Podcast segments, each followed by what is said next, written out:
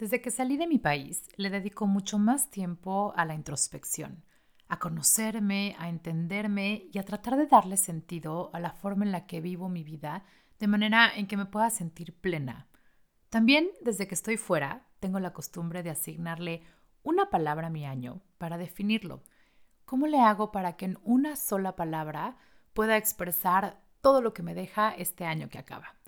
He pasado por palabras y conceptos como desapego, resiliencia, compartir, paciencia, certeza, pero este año definitivamente me quedo con gratitud. ¿Y a ti, qué te dejó el 2020?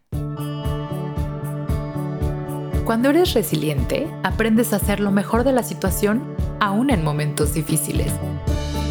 Pon la psicología a tu favor y descubre qué hay detrás de lo que piensas, de lo que sientes y cómo actúas. Soy Fab Gámez y esto es Actitud Resiliente.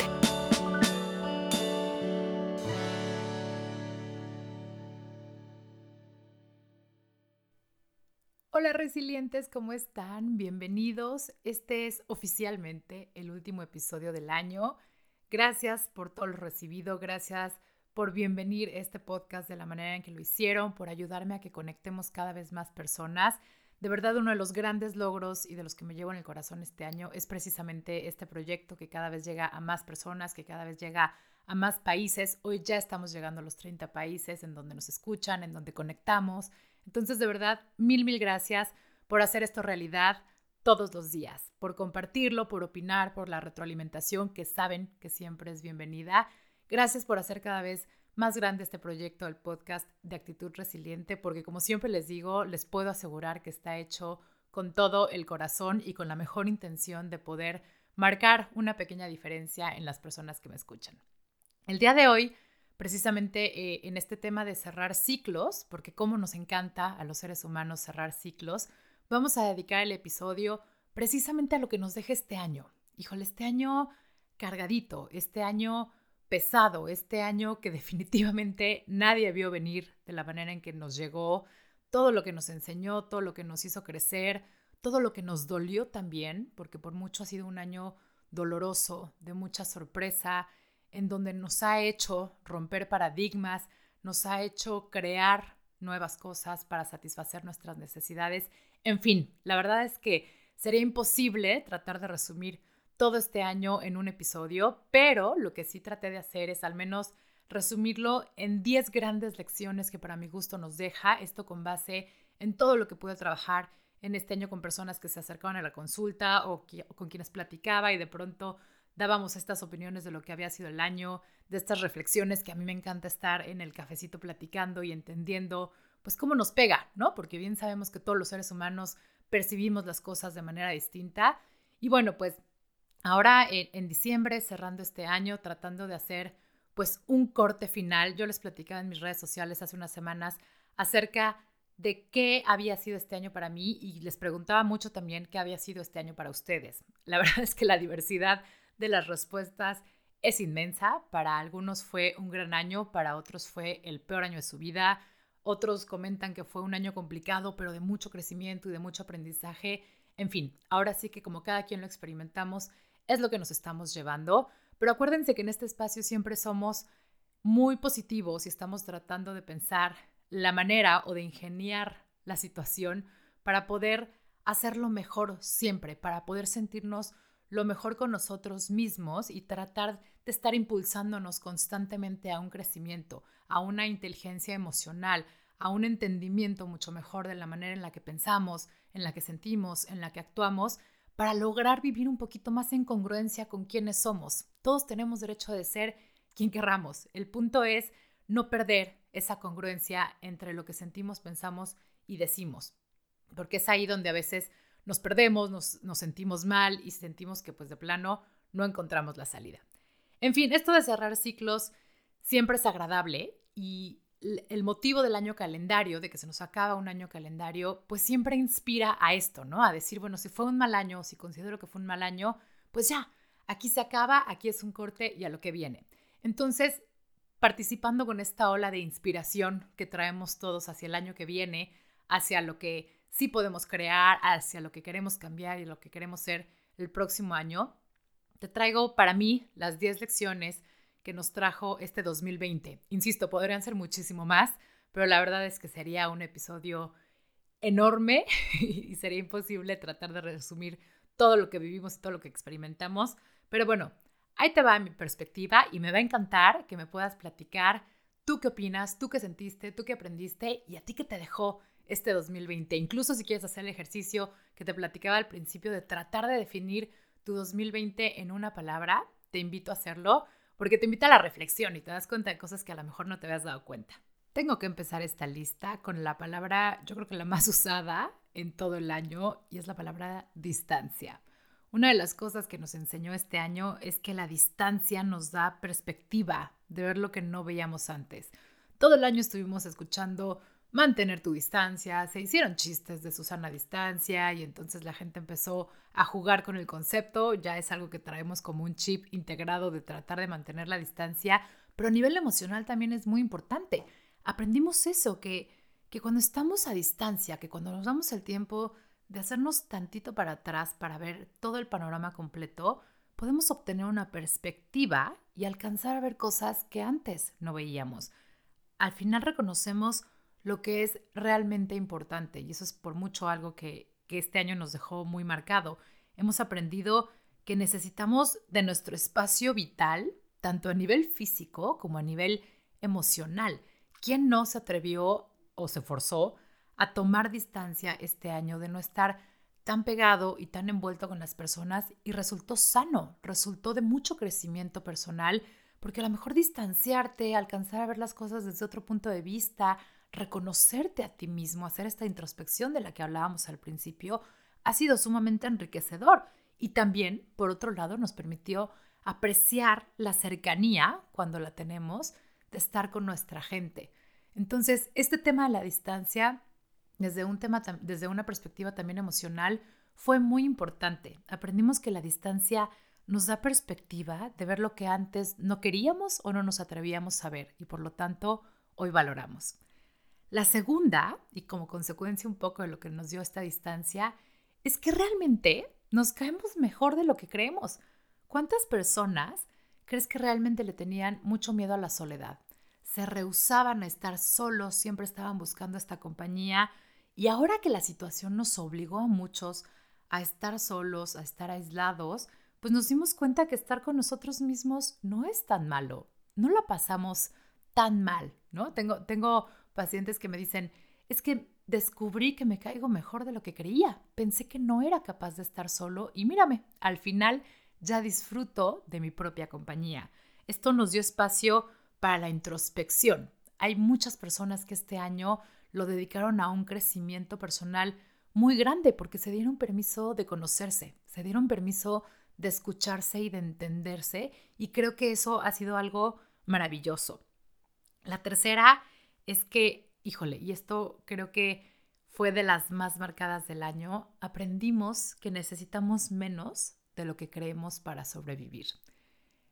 Al principio vinieron las compras de pánico, ¿no? Y entonces todos los supermercados estaban atascados de gente haciendo compras pues de pánico, ¿no? Por este miedo al desapego o el miedo a la pérdida y el miedo a no tener suficiente o a no poder proveer suficiente. Y la realidad es que conforme pasó el tiempo, nos dimos cuenta que necesitamos mucho menos de lo que creemos para vivir, ¿no? Luego hubo compras de aburrimiento, porque ya pasaban las semanas y la situación no cambiaba y entonces cambiamos estas compras de pánico, del necesito o el miedo a necesitar, al estoy aburrido, ¿qué puedo comprar?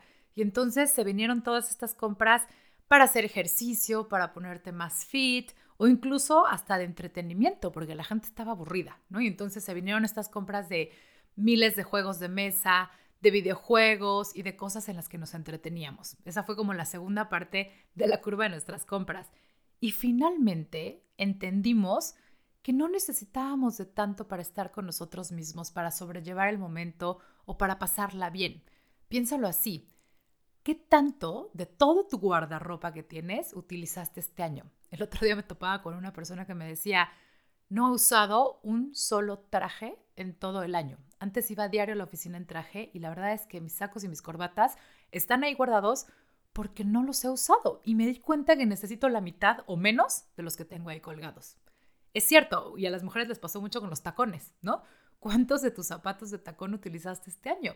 Eso nos lleva al entendimiento y a la reflexión de que realmente podemos vivir con mucho menos de lo que creemos. Y si te pones a pensarlo, eso también nos da un poco de libertad, porque somos mucho más esenciales sin todas las capas de cosas y accesorios que traemos encima necesitamos mucho menos de lo que creíamos el año pasado para sobrevivir y para pasarla bien. ¿Cuánta ropa de tus hijos no usaste esperando el momento u ocasión perfecta para que lo viera la familia, ahora que se acabe la cuarentena? Y así nos pasamos todo el año y seguramente tus hijos ya crecieron y no utilizaron esa ropa. Entonces creo que una de las grandes lecciones que nos deja este año es, no es cierto, eso que estás pensando tampoco es que lo necesites. Puedes quererlo y está bien, pero realmente necesitamos de mucho menos de lo que creemos para sobrevivir. Las empresas se dieron cuenta de lo mismo. La gente que viajaba el 80% de su tiempo y se la vivía en viajes de negocios, la verdad es que pudieron seguir trabajando sin tanto viaje. Entonces también las empresas se volvieron mucho más claras en el sentido de qué es lo realmente necesario y qué nos podemos ahorrar, no solo en el sentido económico, sino en el desgaste de las personas, en el tiempo de las personas. Y creo que eso a futuro nos va a poder ayudar también para ponerle foco a lo que realmente necesitamos, lo que realmente está saciando una necesidad básica y lo que es un lujo o de lo que podemos prescindir. La cuarta sería que todo puede cambiar en un instante. Y esto es algo que siempre ha existido, pero no nos habíamos dado cuenta, o al menos no al nivel de conciencia que tenemos este año. Aprendimos a desapegarnos de las cosas, como platicábamos en el episodio del apego y el desapego, aprendimos a querer las cosas y a valorarlas por el amor de tenerlas y no por el miedo a perderlas, porque vaya que perdimos cosas, vaya que perdimos experiencias, situaciones, en fin, este año es de mucha pérdida, pero hemos valorado las cosas por el simple hecho de tenerlas en este momento, pues empezamos a entender que de un instante a otro todo puede cambiar. Como platicábamos al principio, nadie se hubiera imaginado lo que iba a ser este año y a qué grado iba a llegar de, de realidad, de lo que hoy llamamos realidad. Y sin embargo, aquí estamos y seguimos operando y seguimos siendo estas personas cariñosas, amorosas, productivas eh, en fin, seguimos siendo esencialmente los mismos, probablemente con muchas mejoras, espero que con muchas mejoras y mucho crecimiento personal, pero al final valorando nuestro aquí y ahora, nuestro presente. Aprendimos a no tener que hacer planes y a dejar de estar tan apegados al futuro, a lo que va a venir, a lo que va a pasar, porque realmente entendimos que eso es completamente incierto y que no está en nuestras manos y que no necesariamente está mal porque eso nos permite ponerle atención a lo que estamos viviendo hoy y valorarlo y disfrutarlo. Por el otro lado, también aprendimos a no vivir en el pasado, a dejar el reproche, el resentimiento, porque no nos sirve de nada, porque no sabes si estás desperdiciando este día de hoy y si el día de mañana va a valer la pena. Entonces creo que esto es una de las lecciones más lindas que nos deja el 2020, que todo puede cambiar en un instante y que por lo tanto vale la pena estar disfrutando tu presente, lo que sí tienes hoy, porque mañana no sabemos. La quinta sería que la palabra normal perdió todo su sentido este año, porque de verdad defíneme qué es normal. Cada quien tiene su propia definición y hemos aprendido también a respetarla. Lo que para unos es normal, para otros no, y los dos tienen razón. Hemos, creo, aprendido a respetar las ideas del otro. Y esto, el concepto de normalidad, la verdad es que ya no existe. La normalidad nos puede cambiar de un momento a otro, ¿no? Y no va a pasar nada y vamos a lograr adaptarnos. Entonces creo que la palabra normal pues cada vez se utiliza menos porque ya llegó un punto de este año en el que ya ni siquiera lográbamos saber o, o identificar qué era normal y qué no. Así que yo diría que la palabra normal perdió todo su poder este año. La sexta sería que todos necesitamos de todos. Esto es algo que seguramente ya habéis escuchado muchas veces, lo has escuchado en películas, lo has escuchado en campañas publicitarias, el todos necesitamos de todos. Pero este año por mucho fue una lección de eso, de la importancia de generar empatía por los demás, de respetar otras maneras de pensar, de entender, como platicábamos en episodios anteriores, que todos traemos un equipaje emocional súper válido y que por eso muy probablemente estamos actuando de la manera en que estamos actuando. Entonces, creo que también nos ha ayudado mucho a no juzgar, a ser mucho más empáticos con los demás y entender que de una u otra manera lo que tú estás haciendo impacta muchísima gente allá afuera, aunque ahorita no lo alcances a ver. Este concepto de que todos necesitamos de todos es, ha sido muy importante en el tema del cuidado de la salud física, ¿no? En este tema de tratar de evitar el contagio, de al primer síntoma guardarte porque justo no estás pensando solo en ti, ya estás pensando en el riesgo para los demás, en pensar, por ejemplo, en este sector de la población susceptible que no puede hacer más porque ya no está en sus manos, más que esperar que los demás tengan la empatía suficiente como para poder frenar la situación, como para poder tomar las medidas que tienen que, que tomar para poder impactar lo menos posible la salud de la población que es susceptible, que por diferentes condiciones no pueden hacer más que guardarse y tomar sus propias precauciones, pero que siguen dependiendo de los demás para que esto funcione, para que esto se acabe, para que esto no afecte a más personas. Entonces, este concepto de todos necesitamos de todos, creo que nunca había sido tan claro que ahora el entender que lo que tú haces o dejas de hacer sí se impacta a los demás y quitarnos un poquito de nuestro egoísmo y decir, bueno, ¿de qué manera puedo ser empático con otras personas, aunque la consecuencia negativa no venga a mí directamente, sí puede venir a otras personas. ¿Y qué tan importante es que yo logre ser empático con los demás? Creo que ha sido de las lecciones más lindas.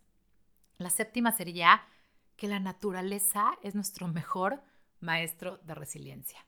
¿Te acuerdas de estas imágenes al principio de la pandemia, cuando empezaron a pasar, sobre todo las primeras semanas, y que la gente pues no estaba yendo ni a los lagos, ni a los mares, ni a los océanos, y de pronto se empezaron a aclarar, que los animales se empezaron a acercar a zonas a las que ya no se acercaban, que empezaron a crecer árboles, nuevas plantas, etc. La verdad es que la naturaleza nos ha enseñado que el ser humano es capaz de destruir o de crear en la medida en la que querramos. El punto es que está en nuestra intención detrás de todo lo que hacemos.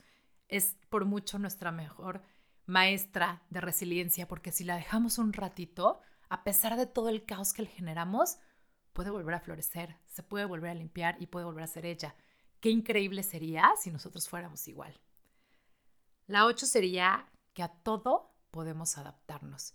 Y vaya que lo hemos logrado.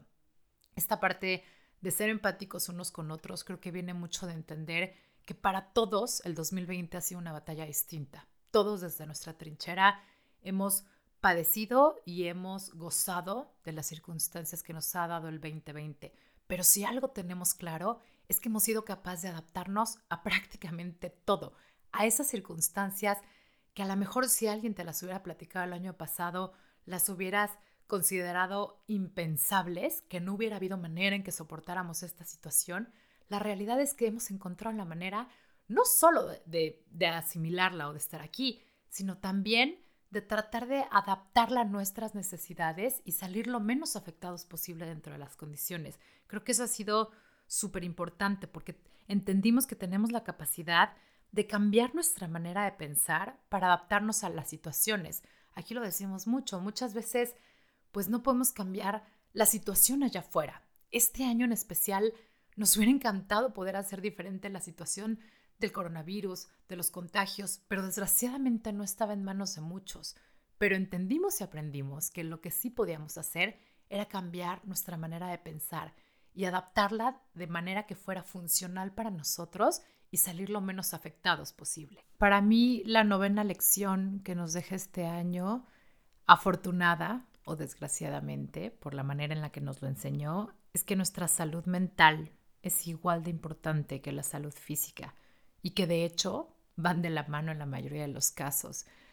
Se habló de salud mental con una apertura mucho mayor este año. Los trastornos tanto de ansiedad como depresivos se vieron mucho más presentes en la población.